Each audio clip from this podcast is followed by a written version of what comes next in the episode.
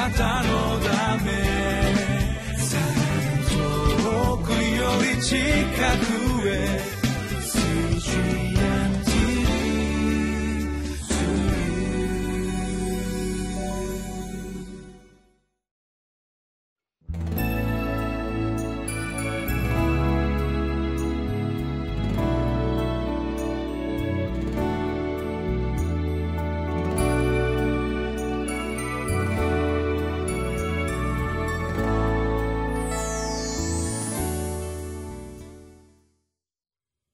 皆さんこんにちは。2月24日誠実リビングライフの時間です。私は日本キリスト教団深沢教会牧師の斉藤敦と申します。今日も御言葉の恵みを共に味わってまいりましょう。本日私たちに与えられました聖書の御言葉は新約聖書テトスへの手紙一章一節から九節です。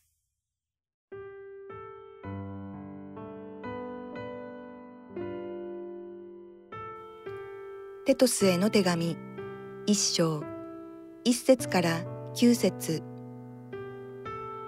神のしもべまたイエス・キリストの使徒パウロ私は神に選ばれた人々の信仰と経験にふさわしい真理の知識とのために使徒とされたのです。それは偽ることのない神が永遠の昔から約束してくださった永遠の命の望みに基づくことです。神はご自分の定められた時にこの御言葉を宣教によって明らかにされました。私はこの宣教を私たちの救い主なる神の命令によって委ねられたのです。このパウロから同じ信仰による真実の我が子テトスへ父なる神及び私たちの救い主なるキリストイエスから恵みと平安がありますように私があなたをクレテに残したのはあなたが残っている仕事の整理をしまた私が指図したように町ごとに長老たちを任命するためでした。それにはその人が非難されるところがなく一人の妻の夫でありその子供は不貧困を責められたり反抗的であったりしない信者であることが条件です。監督は神の家の管理者として非難されるところのないものであるべきです。わがままでなく短気でなく酒飲みでなく喧嘩好きでなく不正なりを求めずかえって旅人をよくもてなし善を愛し慎み深く正しく経験で自制心があり教えにかなった信頼すべき御言葉をしっかりと守っていなければなりません。それは健全な教えをもって励ましたり反対する人たちを正したりすることができるためです。今日から私たちは新約聖書のテトスへの手紙を共に読んでまいります。テトスへの手紙、まあ、私たちどれほど親しみを持って読むことができているでしょうか？すでに何度も目を通された方もおられるかもしれませんし、福音書に比べるとやや印象が薄い、そのように思われる方もいらっしゃるかもしれません。まあ、今まで私たちはマルコによる福音書を読み続けていましたので、まあ、そこからテトスへの手紙。さて、この手紙はどのようなことが書かれているのか。そのような期待感を持って今望まれておられる方も多いかと思います。私は牧師の立場から申し上げれば、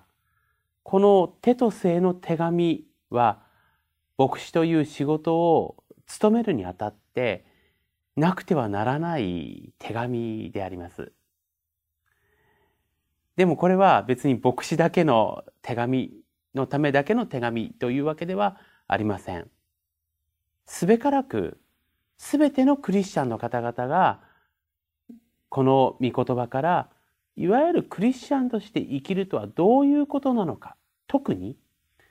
共同体が自分だけではなくてその自分を取り巻く共同体が神の民として生きていくのにはどういうことが必要なのかということについてかなり具体的な指示が与えられているそのような手紙であると私は理解しています。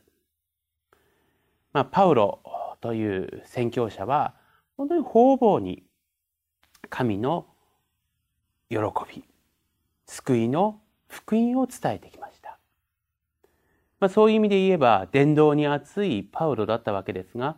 パウロは伝道に熱かっただけではありません。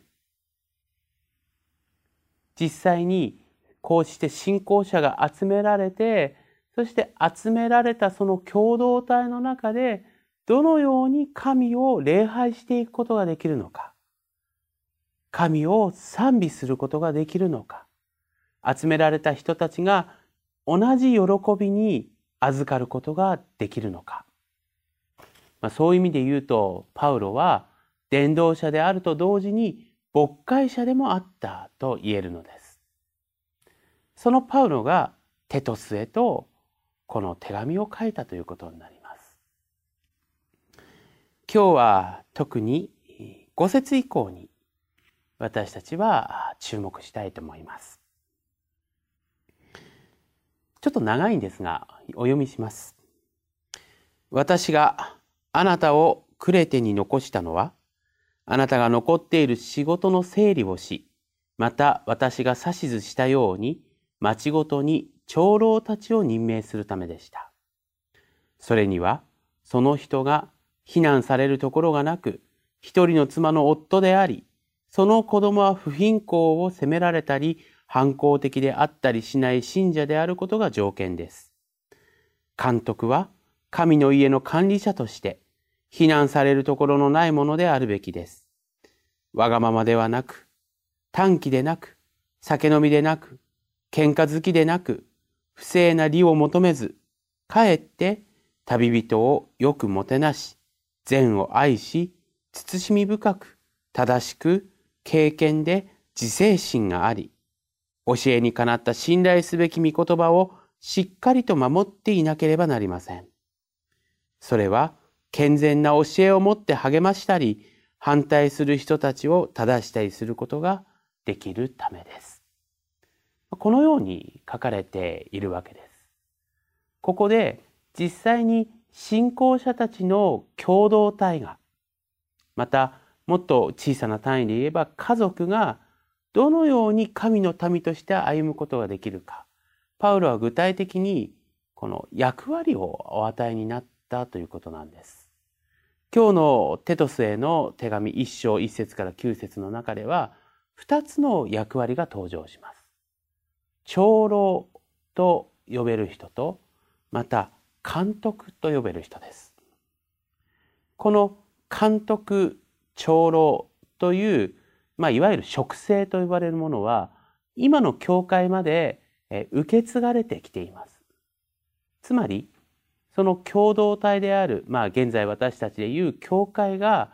どのように神の民として治められることが必要なのかということについて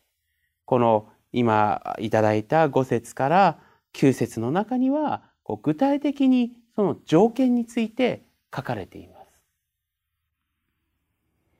私はですね、この御言葉を聞くときにいつもドキッとします。この条件を100%果たせるという自信はないからです。もちろん、ここら辺に書かれている条件が本当に神の民の豊かさにつながるということを確信しているからこそ、そこに目指そうとする自分自身があることに嘘偽りはありません。だからといって私がこれを成し得ることができていると、この100%自信を持っている答えることは、決して嘘をつくことはできません。できないんです。でも、この聖書の言葉の中にはそれが進められています。じゃあこの現実には難しいけどもそれを目指すように進められていることのズレをどのように私たちは埋めることができるかここに重要なポイントがあるんですこれが一体何かというのがパウロのこの手紙の書き出しによって明らかにされているということを私たちはぜひ注目いたしましょう。一節を読みます。神のしもべ、またイエス・キリストの使徒パウロ。このここで一回切ります。そして四節。同じ信仰による真実の我が子テトスへ。父なる神及び私たちの救い主なるキリストイエスから恵みと平安がありますようにと書かれています。私たちはこう手紙とかメッセージとかまあ E メールでも LINE でも何でもいいんですけれども人に何かを伝えたいという時にやっぱり最初にまず大切なことを伝えるんじゃないでしょうか。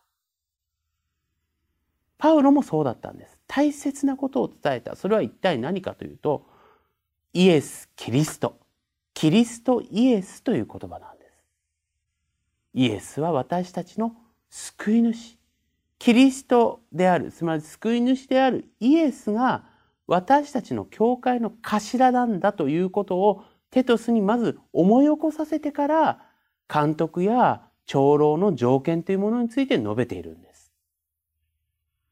だから私たちはこの何かを管理するという時にそれは自分の好き嫌いであるとか自分の生い立ちであるとか自分がこの社会で学んできたことを生かすということではないんです。私たちにとって必要なのはイエス・キリストが私たちの頭であってその頭のもとでどのように生きるかということが大事なんです。このことがまず真ん中に置かれてそれでこの条件の一つ一つを私たちは見ることができていくんです。そのような思いを持ってテトスへの手紙を読むならば、その豊かさが私たち一人一人に広がっていくことを絶対実感できると思うのです。